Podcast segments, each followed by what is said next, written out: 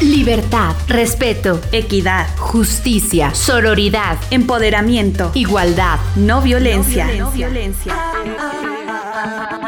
Vivas, el espacio que hace visible lo, invisible.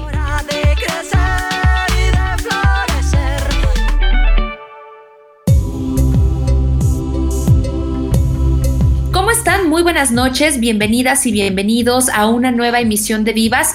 Yo soy Katia Fuentes y me da mucho gusto estar de nueva cuenta en este espacio en el que vamos presentando y, bueno, pues buscando temáticas a desarrollar que nos permitan ampliar el panorama en esta construcción de sociedades mucho más justas, equitativas, respetuosas y, bueno, también, por supuesto, que se vayan abriendo estos espacios de reflexión para que, pues, la mayor parte de nosotras y de nosotros podamos también ir conociendo aquellas realidades que le dan forma también a las situaciones actuales en nuestro país, de dónde vienen y por supuesto qué se está haciendo para crear caminos nuevos. Como siempre, me da mucho gusto eh, pues agradecer a todas las personas que hacen posible este espacio. Katia Soto desde la investigación nos, nos apoya, Carlos Cortés y Néstor Gutiérrez en la realización. Y bueno, yo soy Katia Fuentes, les agradezco como siempre que estén con nosotros y les invito ya desde este momento a que se puedan poner en contacto con nosotros a través de los mensajes vía WhatsApp que podemos recibir para conocer sus opiniones, sus sugerencias y por supuesto también si desean participar en este espacio. El número es el 72 26 49 72 47. En esta ocasión vamos a platicar de un ensayo que se publica recientemente y que tiene una temática muy interesante, sobre todo porque visibiliza una realidad eh, nacional que no siempre eh, es difundida. Se trata del ensayo Afromexicanas, Trayectoria, Derechos y Participación Política. Y pues para conocer este trabajo me da muchísimo gusto y agradezco enormemente la participación de las autoras. Recibimos a María Elisa Velázquez Gutiérrez, quien es investigadora en el programa de investigación afrodescendientes y diversidad cultural del INA. Eh, pues Elisa, muchas gracias por estar con nosotros. ¿Cómo estás? Buenas noches. Buenas noches, Katia. Eh, muchas gracias por la invitación y bueno, encantada de estar aquí con tu auditorio. Es para nosotros un gusto que nos acompañes y bueno, también está con nosotros Gabriela Iturralde Nieto, quien también forma parte de esta investigación, forma parte de este ensayo y de igual manera se desarrolla como investigadora en este programa de investigación afrodescendientes y diversidad cultural del Instituto Nacional de Antropología e Historia. Así que, Gabriela, pues bienvenida. Buenas noches, ¿cómo estás? Buenas noches, Katia. Muchas gracias por la invitación. Buenas noches a todas las personas que nos acompañan. Un gusto estar aquí y poder conversar un poco sobre este trabajo. Pues vamos eh, directamente a entrar de lleno con, la información que queremos compartir con nuestra audiencia en esta ocasión. Eh, México, sabemos, es un país mestizo, un país que surge del encuentro de diferentes culturas, de diferentes tradiciones, ideologías, pero cuando hablamos justamente de la conformación de nuestra nación, mayoritariamente se le da peso a las raíces indígenas y españolas poco se informa, poco se, difunde acerca también del legado de esta comunidad afrodescendiente que llegó a nuestro país, incluso también hay la participación de pues comunidades asiáticas, pero en mayor medida eh, entre estas dos, digamos, hubo una mayor presencia de afrodescendientes que llegaron a nuestro territorio durante la colonia y que, bueno, forman parte actualmente de, de nuestra sociedad. Pues algunas estadísticas que pude consultar nos hablan de que en la actualidad se cuenta con 1.3 millones de mujeres que son afrodescendientes y que poco se sabe de ellas, de la lucha diaria por sobrevivir, por hacer ejercer sus derechos y sobre todo por ser reconocidas eh, institucionalmente. Así que a mí me gustaría mucho, pues si gustan podemos empezar con eh, Elisa, que nos platicaran un poco acerca de lo que llevan a cabo en este programa de investigación de afrodescendientes y diversidad cultural y cómo a partir de ese trabajo que ustedes realizan, bueno, pues empezó a surgir este ensayo de las afromexicanas para dar a conocer justo estas trayectorias que desde su llegada al territorio que actualmente es México, pues han, han tenido que, enfrentar para lograr derechos, participación política y bueno, pues el reconocimiento. Sí, claro, eh, Katia, con mucho gusto. Bueno, este programa nacional de investigación, Afrodescendientes y Diversidad Cultural, eh, nace en el Instituto Nacional de Antropología e Historia. Este instituto del que formamos parte, Gabriela Iturralde y yo, pues ya lleva alrededor de 25 años trabajando este tema. Ha habido investigaciones históricas y antropológicas preocupadas por eh, conocer el pasado y el presente de estos grupos que, como tú bien decías, llegaron durante el periodo virreinal a nuestro país, pero también han llegado afrodescendientes en otros periodos del siglo XIX, del XX e incluso actualmente. En este programa nos ha preocupado eh, reconstruir parte de su historia, eh, resaltar las contribuciones económicas, sociales, culturales que tuvieron estas personas, tanto hombres como mujeres, y eh, resaltar su importante participación en la conformación de nuestro país. También, como tú lo mencionabas, ha sido invisibilizada, menospreciada, su, participación, sobre todo a partir del siglo XIX, y eh, se ha pensado en la sociedad mexicana como una sociedad compuesta solo por dos grupos, además como si estos fueran homogéneos, los indígenas y los europeos, menospreciando a los africanos y afrodescendientes. Entonces, el INA ha hecho pues un trabajo ya de muy largo aliento, de investigación, de difusión, es decir, se hace investigación, pero además se escriben libros, por supuesto, se publican, se hace divulgación, se hacen exposiciones, eh, y eh, mucho trabajo también de incidencia con las comunidades.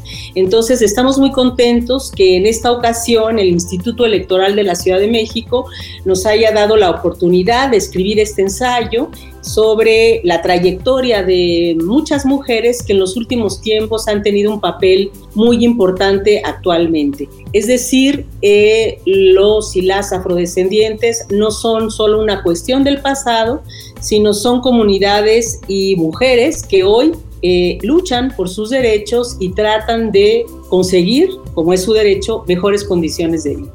A mí me gustaría complementar un poco lo dicho porque me parece que es importante destacar que en esta trayectoria que la que se refiere María Elisa las investigaciones van surgiendo temas, ¿no? El trabajo que hacemos, este trabajo de investigación y difusión, es un trabajo que se va haciendo muy de cerca, siempre y en colaboración con las comunidades, ¿no? Con las comunidades de hoy, actuales, que están vivas.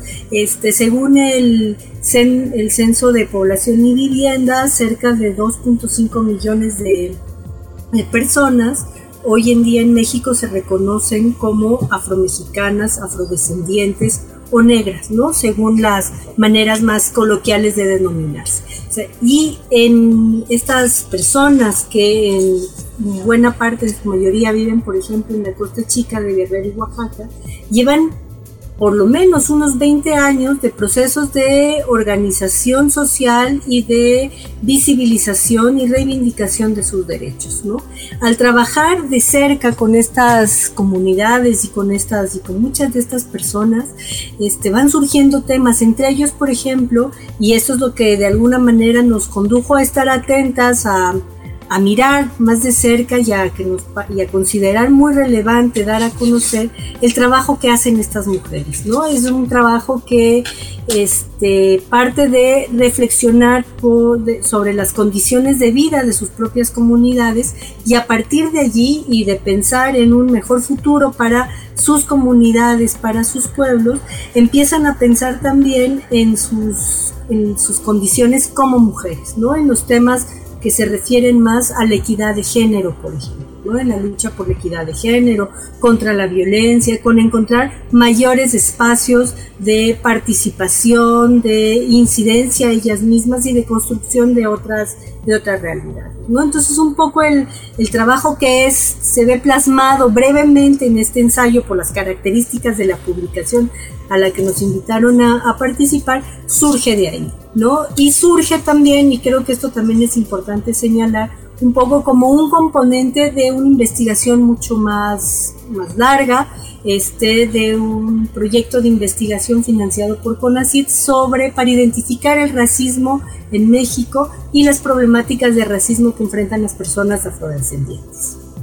Así es, Gabriela, pues como tú mencionas, se trata de una situación que se viene arrastrando desde la llegada misma de estas comunidades a nuestro territorio. Como bien mencionaban, no solo desde la colonia, constantemente podemos nosotros eh, encontrar ¿no? la llegada de afrodescendientes, incluso un par de años atrás aquí mismo en el Estado de México, en particular en la ciudad de Toluca, Metepec, con este boom que hubo, este desplazamiento tan importante de inmigrantes. Eh, bueno, pues eh, pudimos entrar en contacto mayor no era tan común que aquí en, esta zona, pues pudiéramos nosotros a lo mejor ver este tipo de, movimientos migratorios. Sin embargo, ahora los tenemos. Y bueno, a mí me gustaría que bajo ese contexto ustedes nos pudieran platicar un poco con todas estas investigaciones que ustedes ya han realizado y que de cierta manera se retoman, a lo mejor de, forma un poco más breve en este ensayo, cómo es que eh, empieza en este momento a eh, dársele mayor visibilización a esta problemática, a estas realidades que tienen años, décadas, o siglos, eh, pues ahí rezagadas, porque como bien dicen, lo que no se menciona o lo que no se ve, pues no existe. Y eso es justamente lo que pasó con estas comunidades y hablemos específicamente de las mujeres afromexicanas, eh, al no tenerlas en cuenta, pues simple y sencillamente no había manera de proveerles de nada. Entonces, cómo es que a lo largo de la historia, desde la llegada de las comunidades afrodescendientes a México, se ha eh, optado, ahora ya han cambiado, por supuesto, desde hace varias décadas las cosas, pero sigue esta, esta lucha, esta búsqueda por ser visibles, por, por ser tomadas en cuenta eh, en México. ¿A qué se debe? Y por supuesto, ¿Qué problemáticas se van desencadenando de ahí? Porque si yo no sé que existe, si no me interesa voltearte a ver, pues no te tengo que dar absolutamente nada en todos sentidos. Tu pregunta es muy interesante y me parece que nos abre como distintas perspectivas, ¿no? Por un lado, y podemos pensar efectivamente cómo este, a partir más o menos de la mitad del siglo XX, ¿no? Respecto de cómo empieza a visibilizarse, ¿no? Decir, este, los trabajos académicos, y en este sentido es muy importante poner de relieve el trabajo que se hace desde las instituciones académicas, ¿no? Este, y en estas perspectivas de largo aliento, han contribuido justamente a través de dar a conocer la información histórica, la información antropológica, proveen de posibilidades en dos sentidos. El uno es que la gente poco a poco, la sociedad en general, vaya conociendo este, la complejidad de la historia de la sociedad en la que vivimos, ¿no? Es una sociedad compleja y que, no se reduce a, a, una conformación solamente de un grupo o de otro grupo o a una relación entre buenos y malos, sino en toda su complejidad. Entonces, por ejemplo, desde mediados del siglo XX, el antropólogo Gonzalo Aguirre Beltrán estudió por primera vez, es quien por primera vez sistematizó de manera muy, muy detallada y muy, muy profunda la participación histórica de las poblaciones afrodescendientes en la entonces Nueva España y también él, por su carácter de antropólogo social, hizo un esbozo etnográfico que nos permitió que aún hoy en día son textos de obligada referencia para conocer un poco ese pasado, el pasado histórico, el pasado virreinal y el pasado, digamos, más reciente en el, en el siglo XX. Estos, estos trabajos, digamos, son como el germen de un proceso que ha ido tomando mucho tiempo, pero que me parece que ha rendido frutos muy importantes en cuanto a la producción de conocimiento académico. ¿No? Este, a partir sobre todo de la década de 1990 hay como digamos una corriente muy importante de investigadoras e investigadores que trabajan en distintos aspectos tratando temas diversos, desde profundizar los estudios históricos hasta este, investigaciones contemporáneas, como con temas tan recientes y que están tan a flor de piel como por ejemplo los temas de la migración, ¿no? de la migración de llegada a México de este, afrodescendientes de países de América Central, etcétera, o incluso la migración de personas afromexicanas hacia el exterior. O sea, esto por un lado, ¿no? Tenemos unas contribuciones académicas que son importantes tener presentes para este conocimiento.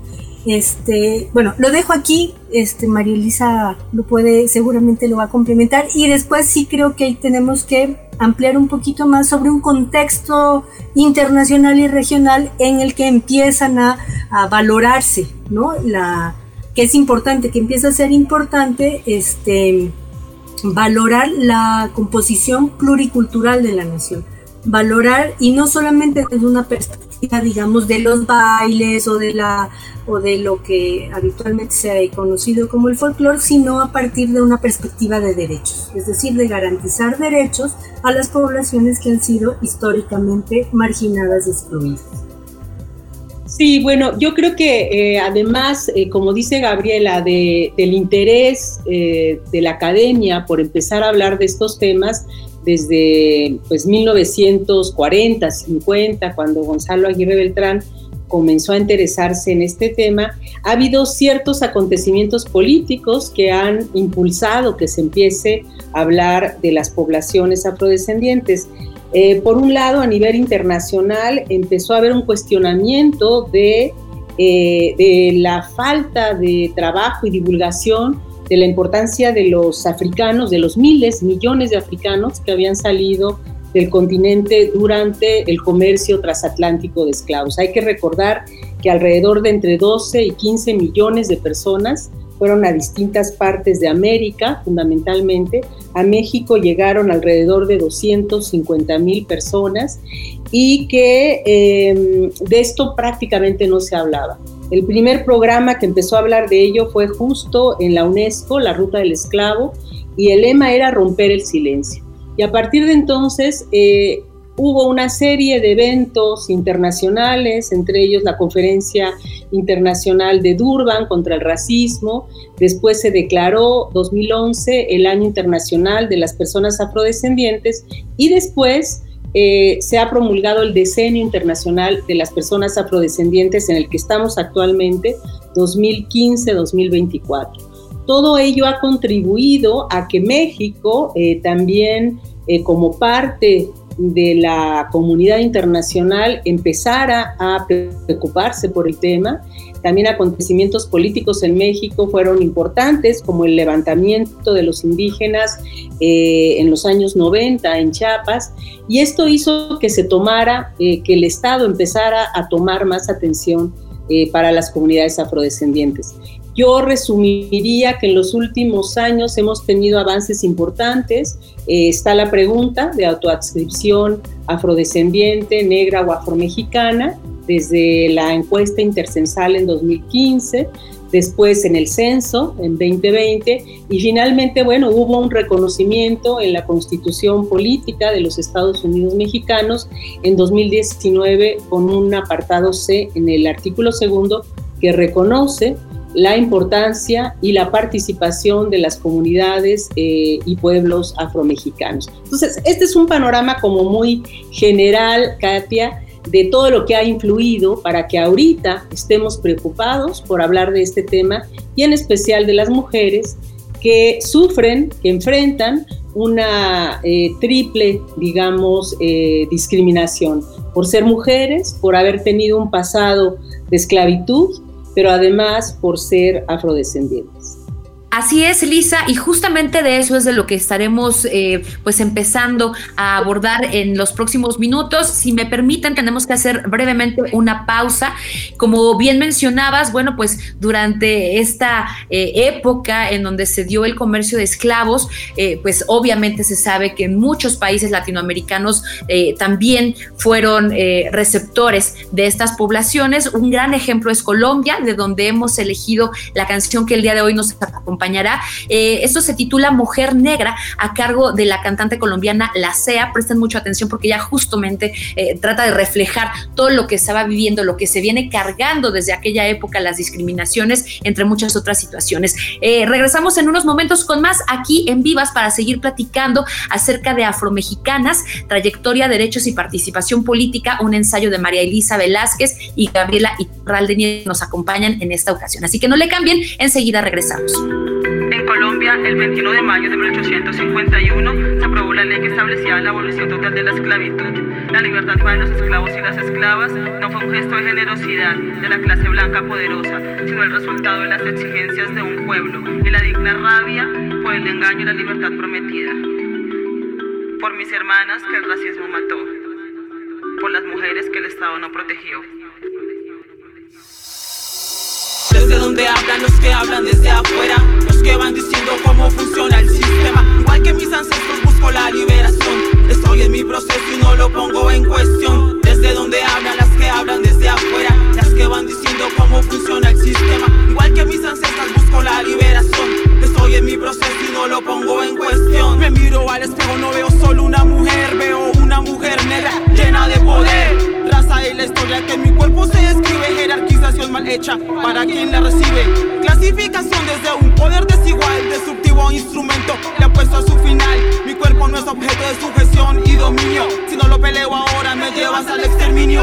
Subalternas excluidas, sometidas, explotadas, tachadas de la lista, las poco escuchadas. Y si aún así dices que no hay racismo, si sigues pensando así, lo conviertes en lo mismo. La batalla se pelea cada vez más con el cuerpo, también con ideas claras que hacen el cambio por dentro. Recibo la violencia, la transformo en canción y se la devuelvo al mundo y doy toda una lección. Mujer negra disidente sin riqueza popular, mis banderas de lucha, nadie me va a parar. El día que lo que soy a nadie le incomode y el sistema que me saca y que cada vez me jode. Desde donde hablan los que hablan desde afuera, los que van diciendo cómo funciona el sistema. Igual que mis ancestros busco la liberación.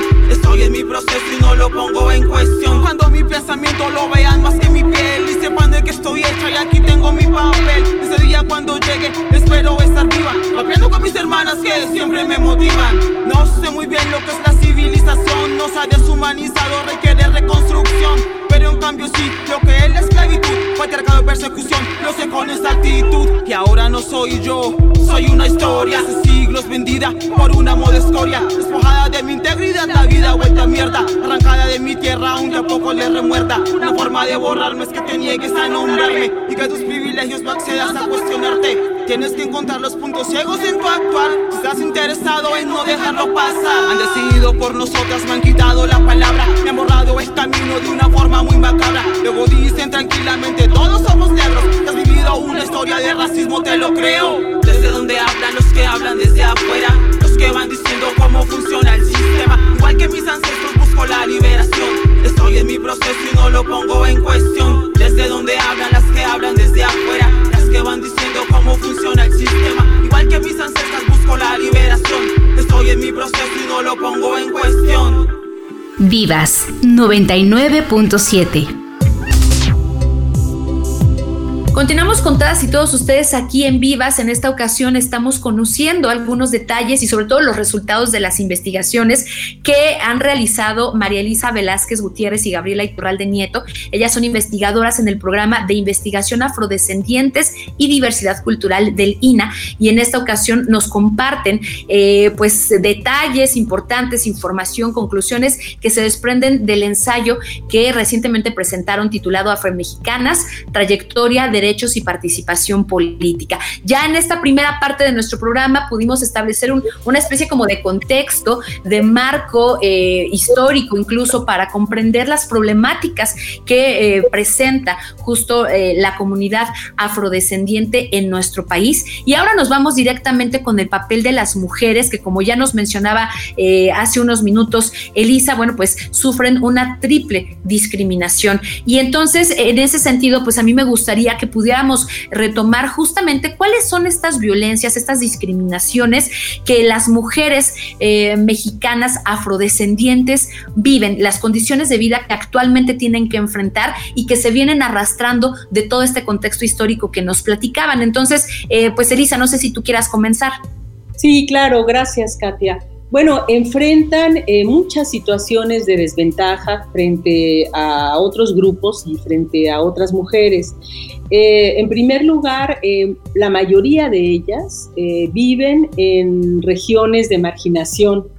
esto quiere decir que viven pobreza, viven falta de servicios de salud, escolares, eh, de empleo. Entonces, eh, esto ya en sí mismo es una desventaja. Son mujeres en su gran mayoría que eh, viven en condiciones de pobreza severas.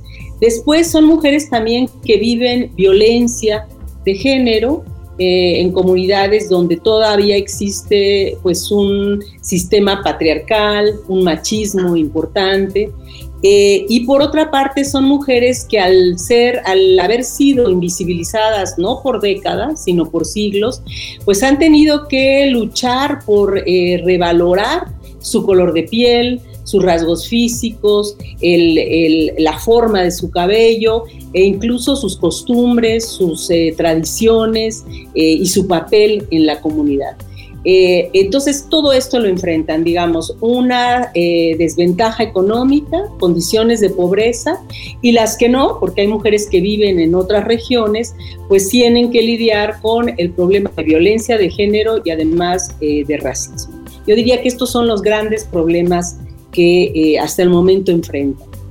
Para añadir también, este, creo que es importante recordar, creo, me voy a referir a dos cosas. Por un lado, es importante recordar que el racismo, ¿no? Que estas ideas basadas, esta ideología basada en la creencia de que las personas nos dividimos en raza, que es una falacia porque se ha comprobado que la raza como realidad biológica no existe, tiene efectos, ¿no? Y, la creencia esta de que hay una jerarquía, de que hay razas superiores e inferiores y que de acuerdo al color de tu piel eres superior o inferior, tiene efectos muy negativos y muy dañinos en la vida de las personas, ¿no?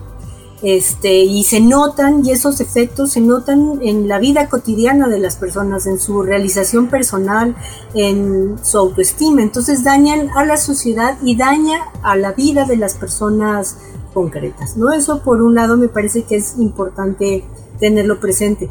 Las mujeres negras, comúnmente llamadas negras, afrodescendientes, afromexicanas en este caso, tienen que enfrentar una serie de estereotipos que las ubican, las encasillan con una manera de ser, con un tipo de personas, ¿no?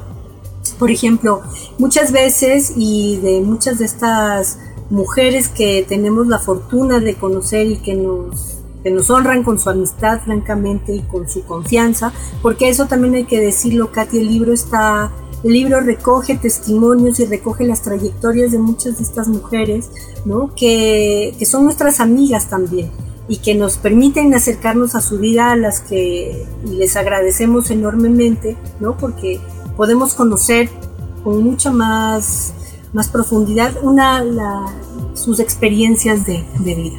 Estas, muchas de estas mujeres, por ejemplo, más de una vez se han tenido que enfrentar con que las acusen, por ejemplo, de no ser mexicanas, les cuestionen ser mexicanas no, ¿cómo es posible? Tú no eres mexicana porque, las porque en México no hay personas negras o no hay negros en México.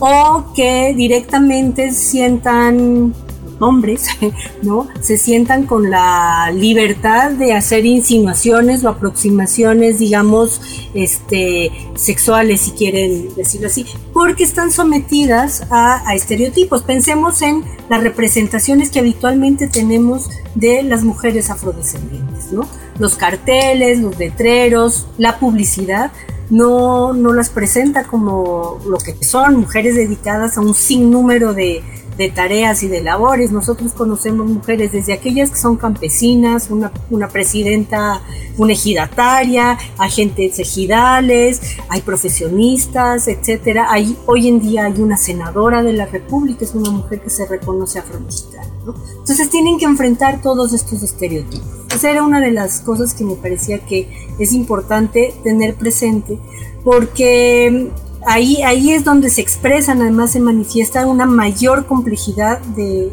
lo que tienen que enfrentar cotidianamente.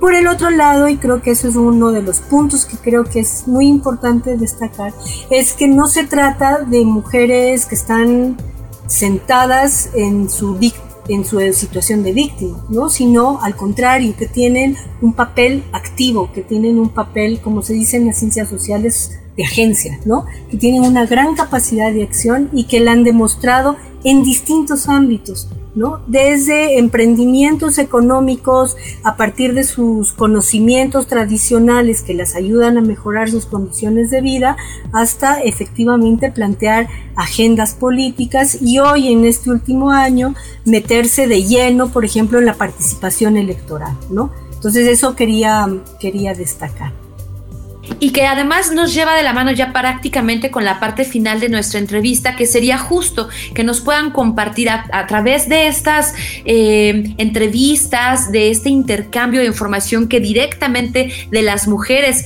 eh, de las mexicanas afrodescendientes han logrado eh, recopilar, pues cuál ha sido esta participación que ellas están teniendo en la actualidad para conseguir esta visibilización, para poder pues garantizar que sus sus derechos sean respetados y que además logren también una representación política, porque una gran problemática de las comunidades afrodescendientes en nuestro país ha sido la discriminación institucional, no nada más la social, digamos, sino que incluso las mismas instituciones no les reconocen, no les apoyan. Entonces, pues ya manera de conclusión, estas problemáticas, de qué manera con este activismo que, nos mencionas, eh, Gabriela, pues ellas están buscando darle la vuelta y por supuesto encontrar su lugar, ejercer sus derechos y eh, pues levantar la voz, ¿no? Para, para ser reconocidas como lo que son ciudadanas eh, que conforman o que son parte de la sociedad mexicana.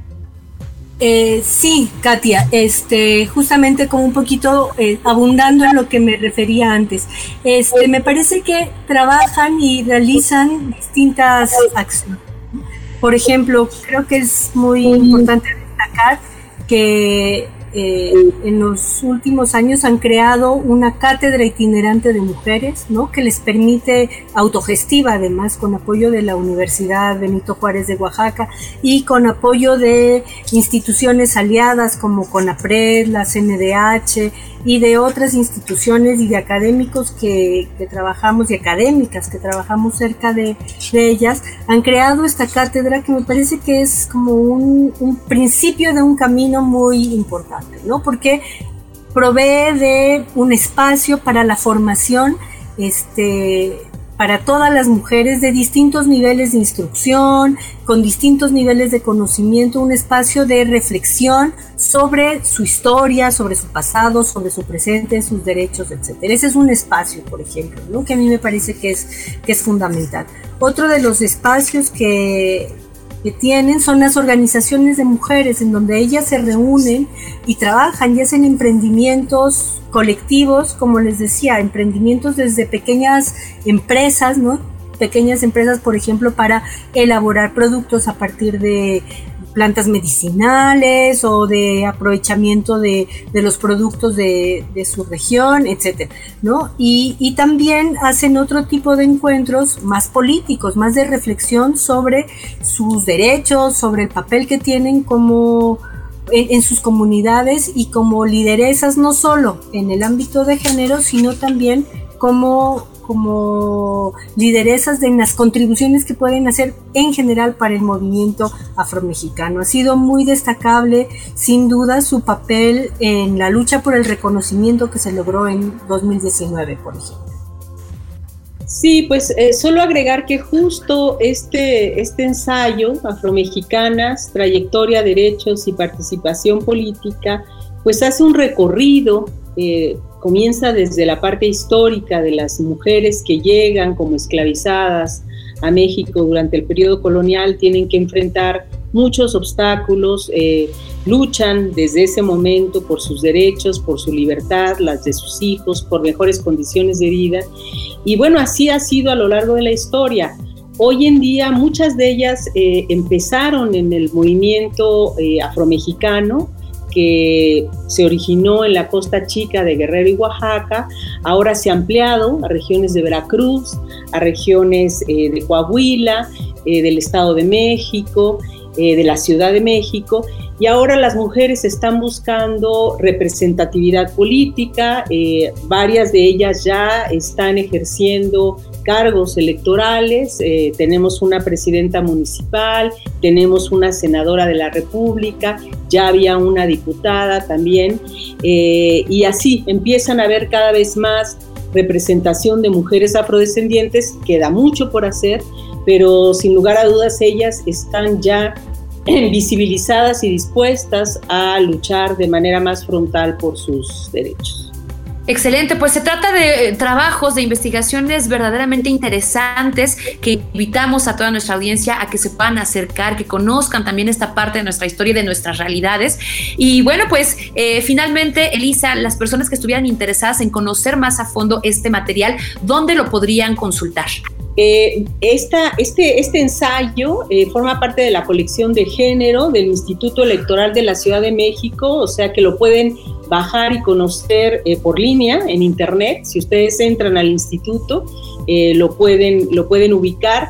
Y por supuesto también si se acercan al instituto tienen los ejemplares y eh, los regalan. Entonces esto es muy importante.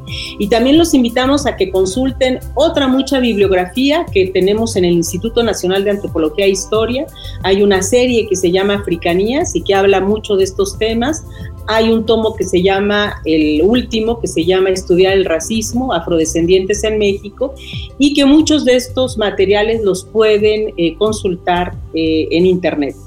Perfecto, Elisa, pues te agradecemos muchísimo que nos hayas acompañado en esta ocasión aquí en Vivas. Eh, un gusto conocer de estos trabajos y esperemos que en futuras ocasiones tengamos nuevamente la oportunidad de seguir ampliando esta información. Claro que sí, gracias a ustedes, Katia. Gabriela, también a ti te agradecemos mucho la participación eh, esta noche y por supuesto también eh, pues reconocer ¿no? el trabajo que están realizando a través de este programa de investigación afrodescendientes y diversidad cultural por parte del INA y como bien lo acaba de mencionar Elisa, pues la invitación abierta para que nos acerquemos a todos estos eh, pues datos, a estos libros, a estos materiales y que podamos también sumar en esta parte de la visibilización a través del conocimiento y del reconocimiento de de, aquellas mujeres, de aquellas personas que también forman parte de nuestra sociedad y se han encontrado en situaciones vulnerables. Así que, Gabriela, pues un gusto platicar contigo en esta ocasión. Muchas gracias Katia por la, por la invitación, ha sido un placer y pues seguimos conversando de estos temas con mucho gusto. Muchísimas gracias también a todas las personas que nos han sintonizado. Les recuerdo que nos pueden encontrar en el eh, perfil que Uniradio tiene en Spotify para poder consultar esta y todas y cada una de las entrevistas que hemos eh, presentado aquí en el 99.7 respecto a estas temáticas. Soy Katia Fuentes, gracias a todo el equipo que ha hecho posible esta transmisión. Les esperamos la próxima semana con más aquí en Vivas. Porque 30 minutos no son suficientes para hacer la diferencia. Te esperamos en la próxima emisión de Vivas. La voz de las mujeres en Uniradio.